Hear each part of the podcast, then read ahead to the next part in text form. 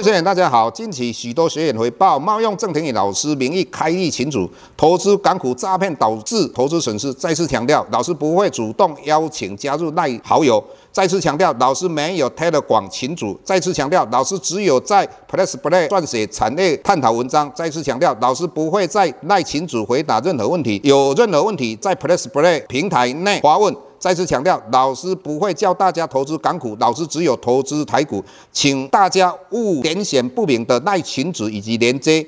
任何信息，请审慎评估并提高警觉，切勿上当受骗。郑重呼吁，请勿盗用郑庭宇老师本人名义发文，冒用他人名义发文，以触犯伪造文书罪，请勿以身试法。接下来，本周影片开始。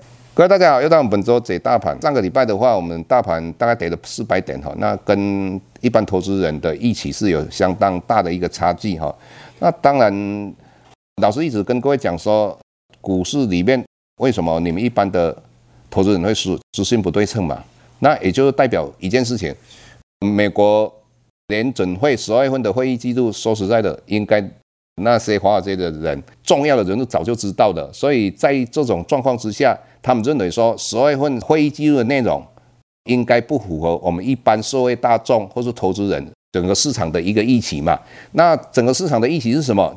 当然希望说他十二月份的会议记录能够讲得更清楚，也就是说，我们今年的话应该是哪时候要降息，甚至于希望他能够降息嘛。但是对于联准会来讲，他不可能讲这么清楚，因为讲太清楚，那他就不叫做中央银行了，好不好？那你要了解吼，所有的政府部门里面可以讲谎话的只有中央银行，所以在这种状况之下，我们看到里面的委员大概有十九个，八个认为今年大概降两码以下的有八个嘛，那十一个认为会降三码以上的哈，十一个。那除了这个之外的话，我们看到外汇交易。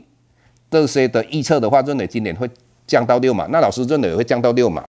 那老师为什么认为这样一个状况？在二零二零年的话，美国的疫情解封，那整体来讲，他你看到他们的失业率是接近七 percent，但是他们经济成长大幅度的成长，这个是完全不符合过去我们有一个定律叫做奥肯定律哈。奥肯定律是什么？就是失业率跟所谓的 GDP 之间是成一个环比关系，也就是失业率降一趴的话，我们的经济成长应该要成长一点五 percent 或是两 percent。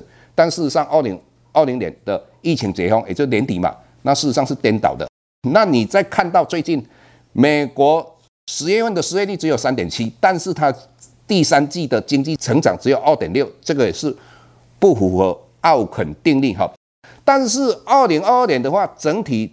整个市场的一个所谓的，我们对于所谓的劳工的需求，已经慢慢的整体来讲，已经没有像二零二零年、二零二一年那么的需求那么大哈。那为什么这个样子哈？那之前就最主要原因就是说，在二零二零年啊疫情期间，那美国政府有现金补贴，还有失业给付，那当然很多人有钱就延缓。到他的工作场所，那之外的话，我们看到疫情期间很多的商店，尤其服务业大量的裁员。那裁员之后，解封之后，他们需要很多劳工。那这个劳工的话又不来上班，所以就会造成每周啊工作时数的话大幅度提高。那时候大家会担心，如果说大家一直在加班，每周的工作时数大幅度提高之后，最后就是。整个的工资就会大幅度提高，那工资提高之后，那物价又提高，物价又提高之后，工资又提高，那这个是我们最不愿意看到恶性通货膨胀嘛？那整体来讲，这个已经在二零二二年已经大概都已经化解了哈，所以再加上美国的话，现在联邦基金利率来到五点五 p e 所以整体来讲，我个人认为今年的话，美国要大幅度的利率往下降，这个才是有办法不让美国的经济。造成所谓的硬着陆哈，那今年的话，我们当然要有新希望哈。那今年你认为说有哪些股票能够像过去老师讲到华城这样一涨，从二十几块的话涨到三百多块？那老师认为啊，各位如果你去了解哈，将来的话有关于半导体，也就是说我们的三纳米哈，三星到底做得出来做不出来，良率到底能不能提高？各位绝对不是我们讲到机体电路的问题哈，最主要是特用化学这个问题。那至于我们讲到的像特斯拉的镜头，到底这个订单会给哪些所谓的供应商？那这个值得我们今年去探讨。只要拿到特斯拉的车用镜头的话，那今年的这些个股的股价应该非常有期待。那再来就是讲到特用化学这一块，也是值得期待的。所以如果你要更清楚的去了解今年最值得我们去期待的一些产业的话，你就订阅我们的平台。谢谢各位。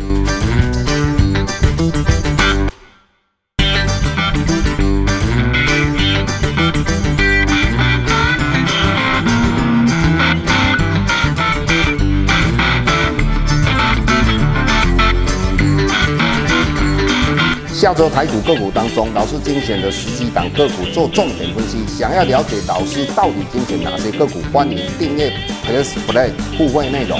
下周见。